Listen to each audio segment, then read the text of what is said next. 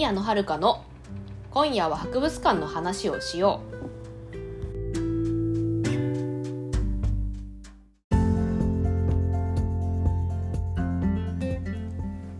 皆さんこんばんは宮野遥です。この番組は学院学芸員資格を持つ博物館オタクが博物館について熱く語る番組です。えーとまあ、この配信えー、公開される頃5月になっていると思いますが、皆さんいかがお過ごしでしょうか、えー、私はたった今、甘噛みしました。なんだ何の報告なんだろう。まあ、そうですね、5月に、ね、なりましたね。ですかね、あのー、これ公開される頃は多分ゴールデンウィーク真っ最中ぐらいかなと思うんですけれども、いやーね、私、と、今の職場カレンダー通りの勤務なんですけれどもあれですね。と、黒いところは普通に出勤しております。お仕事です。なんでまあまあでもあれかな。まあでもまあいついいかなっていう感じはしますけどね。あの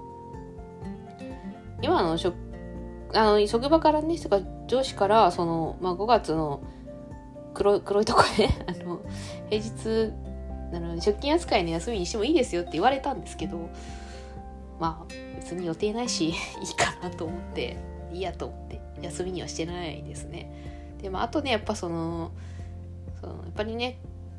こういうゴールデンウィーク中もね出勤することによってね来年は休みやすく来年も休みやすくするっていうちょっとちょっとした打算もありまして。であのゴールデンウィーク中の黒いところは出勤することになりましたね。それにあれですね、プチ1週間も、1週間休むとちょっとやっぱりね、行きたくなくなっちゃいますからね。まあ、そういうのもありますね。正社員になってね、1ヶ月経ってますけど、まあ、収録してる時点では4月なんで、まだ1ヶ月経ってないんですけど、まあ、慣れてはきたかなと思う。うん。まあ、もともとアルバイト先だったんですよ。あの、アルバイトしててそのまま就職したんで、あなんかあれですねそのなんかそのなんか人間関係を一から作らなきゃみたいなのはないので気楽っちゃ気楽ですけどまあやっぱアルバイトとは違って覚えることはたくさんあるので、まあ、そっちに関しては大変ではあるあるんですけどね、まあ、あと出勤勤務時間がね長くなるんでね。あのまあ正社員なんでえっ、ー、とまあもちろん フルタイムなんですよ。1日8時間労働を週5日なんで。なあ大変は大変ですけどまあそうですね。でもやっぱり介護職の時よりは体楽かなって思いますね。そうあのまああれですね。ちょっとちょっと話長くなりますけど私はえっ、ー、とまあえー、去年1年間というかあのあれですね。今年の3月末までえーと、夜間の専門学校に1年通ってました。それがその社会福祉っていう国家資格を取るためにね専門学校通ってたんですけれどもあのー、そうですね。まあその専門学校通いながらアルバイトをしてたところがその、まあ、今の就職先というか今の職場なんですけれども何の話しよう 何の話しようとしたんだっけな。えっ、ー、とあそうですね。そのアルバイトの時はねまあ1日5時間ぐらいでね、まあ、今8時間ですけどまあそんなにどうだろうな。まあ普通にアルバイトの時の方がしんどかったかな。あのアルバイトしてた時はですね、まあ、まあ、午前中っていうかもう夕朝午前中から夕方まで働いて夕方から授業っていう感じだったんですよ。まあそれ週2回ぐらいでしたけどアルバイト入れてたのなんですけどやっぱその朝朝出て帰ってくるの深夜なんですよね。大体授業が9時半ぐらいに終わるんで、ね、朝家を出てそのあのアルバイト終わったらそのまま学校行ってたんでだから朝朝家を出て深夜に帰ってくるってなかなかしんどい生活をしてたんで、まあ、そういう意味ではね大変でしたね。でそうだ何の話をしようとしたか思い出したんです。であれですよあのでその学校通う前は介護職をやってたんですね。6年ぐらい。介護職の時はね超大変でしたね。体力が本当きつかった体がきつかったですね。あのシフト勤務で休みもバラバラで出勤時間もその日によって違うのですげえ大変でした、ね、夜勤もやってたし。で土日もちろん土日祝日もね仕事だったんで月ね23時間あ23 嘘間違えた。月23日ぐらいなんですよ出勤が。だからだからね普通の会社員よりな3日ぐらい多いのか。で年間にするとプラス1ヶ月分ぐらい働いてるんですけど給料はそそんなに？みたいな。休みも少ないしみたいな感じだったんで、まあ、それから比べると結構楽だなって体が楽だなっていうふうに感じてます今の職場。今の職場も福祉系なんですけどカレンダー通りの勤務なんで、まあ、普通に土日祝日はお休みですね、まあ、そういう意味では体が楽だなというふうに思ってます。ねちょっと喋りすぎちゃいましたね。喋りすぎてちょっと雑談長くなっちゃいましたけど。ちなみにですねあのまあ前回もお話しした通りなんですが、えー、今回から、ま、各週水曜配信になります。今までね毎週更新してたんですけれどもあのやっぱりですねあのちょっと厳しいなと思ってあのじゃあもう一つ番組やってましてあのアニメとか漫画の感想を喋る番組があるんですけどそっちは毎週1で更新してるんですね。なんで両方毎毎週更新するとちょっと結構厳しいものがあるのでこちらは各週になりました。なんでこれからは各週水曜日に更新していきます。よろしくお願いします。では今夜も博物館の話をしていきましょう。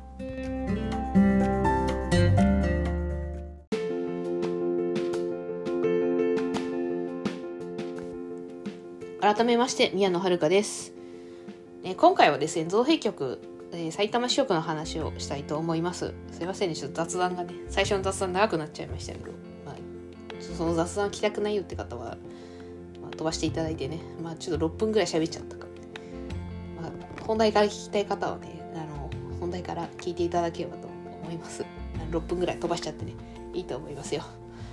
でその、まあ、造幣局って何ぞやって話なんですけど、まあ、簡単に言うと小銭を作る工場ですね雑 説明が雑だなまあ実際そうなんだけど、まあ、この造幣局埼玉支局に関しては小銭を作る工場と博物館があのドッキングしたみたいなそういう感じの施設ですね。であの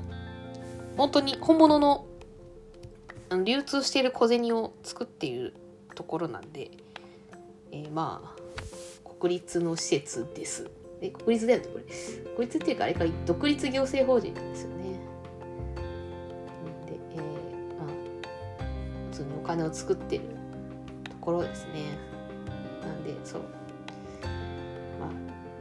そんな感じの施設です。まあ工場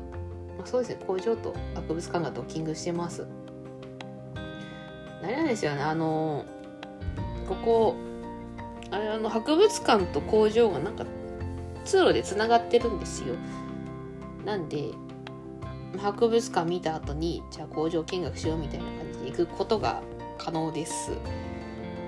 ただねこの造幣局の工場見学はえっと基本的には平日だけなんですよね。まあ、多分工場稼働してるの平日だからだと思うんですけど。なんで土日に行っても工場見学はできないのであの来たい方は平日に有給取って行ってください、まあ、シフト勤務の方は平日休みの時に行っていただければと思います。確かこれ工場見学はあれかな？多分予約がいると思います。知らんけど。いや多分予約がね確か必要だったはずですね。どうやって予約するんだろう。どうやってね知らんのかいって感じだけどあのー、そうですね。とまあなんだろうね。なんか一応あでもあれなのかな。予約うんとわかんない。予約いるのかなこれ。見学するだけだったら平日は別に予約はいらんのかないらんのかちょっとホームページ見てるんですけど。どうなんだろう。まあ一応、まあ、通路その博物館とね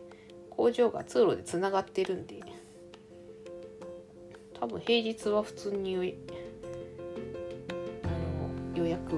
予約なしで行けるかなこれ多分個人で行く分には大丈夫なのかなと思います。もしちょっとホームページでちょっと確認していただければと思います。リンクに、リンク貼概要欄にリンク貼ってありますんで、ね。でですね、この、私が行ったのは土日なんですけど、この日は、日っていうか日曜日か、日曜日に行ったんですけど、この日はあの、特別になんだ、その、工場見学できる日だったんで、あの、日曜日でしたが、工場見学できました。で、あれですね、あの、まあ、造幣局ね、なんか全国に3つぐらいあるのかなどうやら大阪が最初の、なんだ、最初に造幣局らしいんですが、あれですね、まあ、埼玉支局に関しては、まあ、あれですね、あのなんかもともとは東京にあったんですけど、いつだっけな、もともと東京にあったのを、なんか埼玉にね、移転してきたらしいですよ。そういう感じの施設ですね。で、まあ、ここは、あれですね、まあ、造幣局なんでね、もちろん小銭ね、作ってるんですけど、ね、100円とか、100円玉とか500円玉とかいろいろ作ってるんですけどもね、あれですね、あのここで造幣局で作ってるのってその小銭だけじゃないないんですよ。もちろん小銭も作ってるんですけど、あの、あれですね、あの、例えば記念硬貨、あの、オリンピックとか、いろんな節目で作られるなんか記念コインがあるんですけど、そういうのを作ってたりとか、あと勲章ですね、いろいろあるじゃないですか、支持報奨とか、そういうなんか、名誉的なやつ。ああいう勲章も作ってるらしいですよ。なんで、まあ、あとは、なんだ、その、な認定、金属の認定事業っていうのかな。えー、っとね、どういう意味？認定事業なんか、ホールマークって言って、そのなんかこの造幣局がこのこの金属は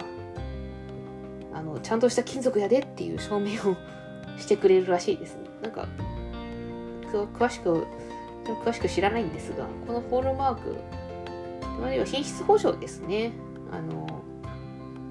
この貴金属貴金属になんか金属でここれはちゃんとしたやつやでっていうのを証明する事業があってなんかそれが今今は造幣局のメインメインの事業らしいですね。まあそういうのいろいろやってます。まあ、まあ、とにかく、まあ、お金だけじゃなくて記念コインとか勲章を作ったりとか品質保証みみたいなこともやってるってことですね。でまあ造幣局ねあのあれですねあの、まあ、博物館だしあと工場見学もしたんですけれどもまあそうですねびっくりしたこと、まあ、3つぐらいありましてですね、まあ、1つはあれですねあの検品ね。あの普通に私たちが使ってる小銭は、まあ、機械で検品するんですよ。なんかちゃんと傷がないかどうかとかを機械にかけて検品するらしいんですけど記念硬貨ね記念コインに関してはねなんかね目視で人が、人の目で見てやるんですよ。え？って思って、これ、これ人の目で見てやるの？と思って。まあ多分記念硬貨ってやっぱりあれですもんね。あの結構そのなんだ、そのコイン、コインといっても普通のコインじゃなくてやっぱりいいコインだから っていうのもあると思うんですね。やっぱりちゃんと綺麗なコインじゃないとね、あの、困るじゃないですかなんか、念コイン買ってなんか傷だらけだったらちょっと嫌じゃないですか？みたいな、まあ、コレクションのために買うものだからね、まあ、そういうのもあって人の目で見て検品してるんだと思うんですけどまあ目が疲れそうですね。きっと目薬とかいっぱい使ってんじゃないですかね。ねえ傷見んの人の目で見るの大変よ。ちなみに勲章もなんか結構手作業が多かったんですね。なんか勲章はね勲章も作っているっていう話をしたしましたけども。あのなんかその周りの形整えるのにヤスリがけとかもするんですけどそれも手作業みたいですよ。そうね勲章も結構形が細かいからまあしょうがねえっちゃしょうがねえんでしょうけどすごいあれだね。やっぱその特殊な製品ってやっぱり今でも手作業多いんだなってちょっとびっくりしましたあとね2つ目に関してはびっくりしたこと2つ目はですねあの結構造幣局のがなんだ割と進んでるっていうかその制度が進んでたんだなっていうのをちょっとびっくりしましてあの今では当たり前なんですけど出勤簿とか日曜日は日曜日お休みっていう制度が、まあ、今ではまあ当たり前じゃないですか。であ、あの仕事によっては日曜日休みじゃないですけどそその感謝は一旦置いときますけど、まあ、それにそういう出勤簿とか日曜日休みですよっていう制度は、まあ、今では当たり前なんですけどもそれはね昔から当たり前だったわけではないんですよね。これねあのその観光庁っていうかその役所がね取り取り入れ始めたのって明治9年からなんですってでも造幣局はもっと早くて明治5年ぐらいからもうすでにあったんですってその制度。だから造幣局が意外となんだ先取りしててすげえって思いました。ななんで造幣局がスタートなのかちょっとわからんが。まあでもななんですかね。うん。なんかわかんない。やっぱりわかんないわ まあなんでかなんで造幣局の方が早かったのかはあんまり触れられてなかったので分かんないんですが、まあ、とにかく、まあ、造幣局が、そういう制度をいち早く取り入れてたよっていうのがびっくりです。で、まあ、最後のびっくりしたこと3つ目は、えっ、ー、と、500円玉なんか、いつだっけな。えっと、新しくなったんですよね、最近。いつ、いつだったかわかんない。いや、忘れちゃったんだけど。多分ね、今年ぐらいですかね。かな？わかんない。今年ぐらいからだったと思うんですけど、500円玉がね、新しくなったんですけど、500円、新しい500円玉に、あの、なんだ、500、新しい500円玉に使われてる偽造防止技術っていうのが結構すごくてですね、なんかね、あれらしいよあの。確かホームページにも載ってるんですけどあのねこの500円新しい500円玉ってバイバイカラークラットカフェって言ってまあなななんだ何かっていう話なんですけどバイカラつまり複数の色を使ってるんですって。複数の金属を使ってそれを組み合わせて500円玉を作ってるんですって。この偽造防止のためちゃくちゃ手が込んでますよ。500円500円玉。そんなうん。そういう手の込んだ手の込んだ技術使ってるんですよ。なえー、っとね多分そその外枠っていうかその外周？周りの外側の円と内側の円でなんか別々の要はその異なるあのなんだ違う種類の金属を2つ組み合わせてなんかサンドイッチしてるらしい。すごい。であとはなんかあれですね。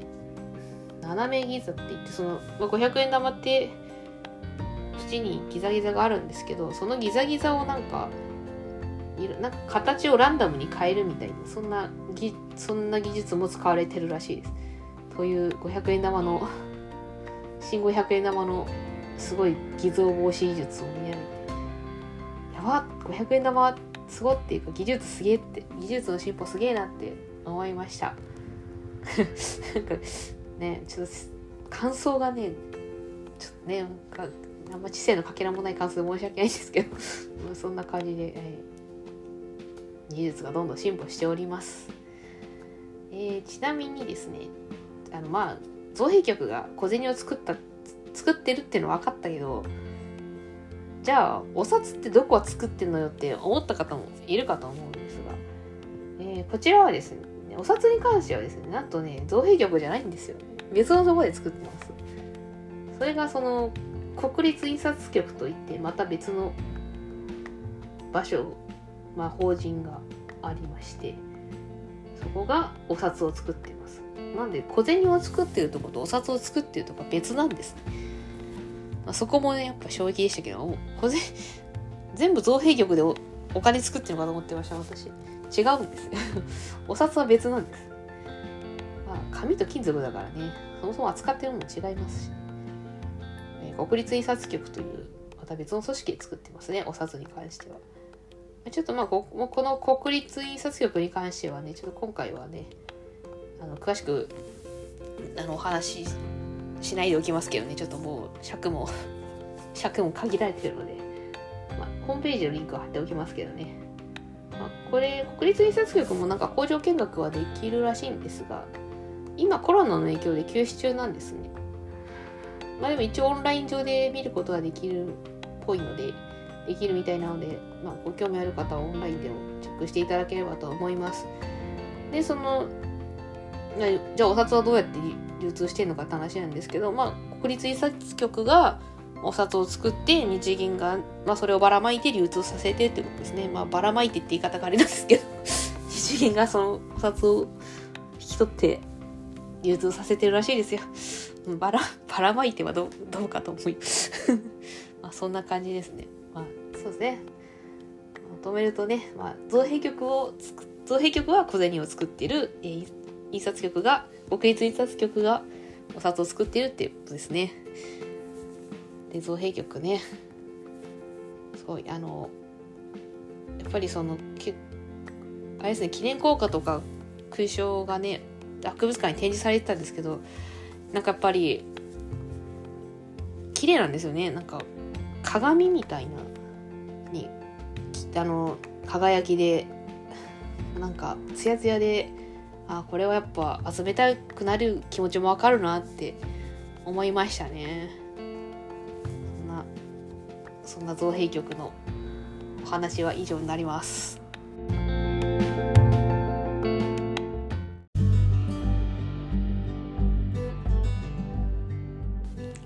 造幣局埼玉支局のお話いかがでしたでしょうか？ねあの そうですねあのお金そうお金とねお札は別々のとこで作ってるっていうね。それそれを30代にして初めて知りましてね。いやまだまだ世の中は知らないことだらけですね。でそういうのそういうのを教えてくれるのが博物館なんだなって博物館いいよなって思いました。最後までご視聴いただきましてありがとうございました。この番組へのお便りは Google フォームとマシュマロで受け付けております。番組概要欄に宛先を載せていますので、質問や感想など送ってくださると嬉しいです。ここまでのお相手は宮野遥でした。それではまた次回お会いいたしましょう。おやすみなさい。